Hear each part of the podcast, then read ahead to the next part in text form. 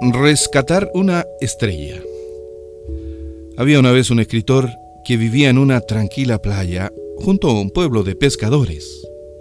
Todas las mañanas caminaba por la orilla del mar para inspirarse y durante las tardes se quedaba escribiendo. Un día se desató una tormenta tan poderosa que parecía que el mar quería tragarse la playa. Al otro día amaneció con una calma extraordinaria. El color del mar era de un azul turquesa indescriptible. Un arco iris partía de la playa y se perdía en la inmensidad del mar. Esa mañana divisó un bulto que parecía bailar. Al acercarse, vio a un joven que recogía estrellas de mar que estaban diseminadas por miles en la playa. ¿Por qué hace eso? preguntó el escritor, levantando la voz.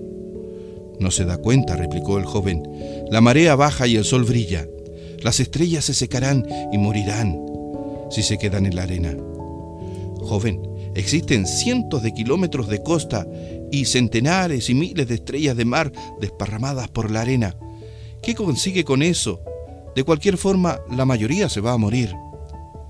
El joven tomó una, la arrojó al mar y luego mirando fijo a los ojos del escritor le dijo, para esta ya he conseguido algo. Aquella noche el escritor se fue a dormir, pero no consiguió el sueño, ni tampoco consiguió escribir. Por la mañana, muy temprano, al día siguiente se dirigió a la playa, se reunió con el joven y juntos comenzaron a devolver estrellas de mar al océano.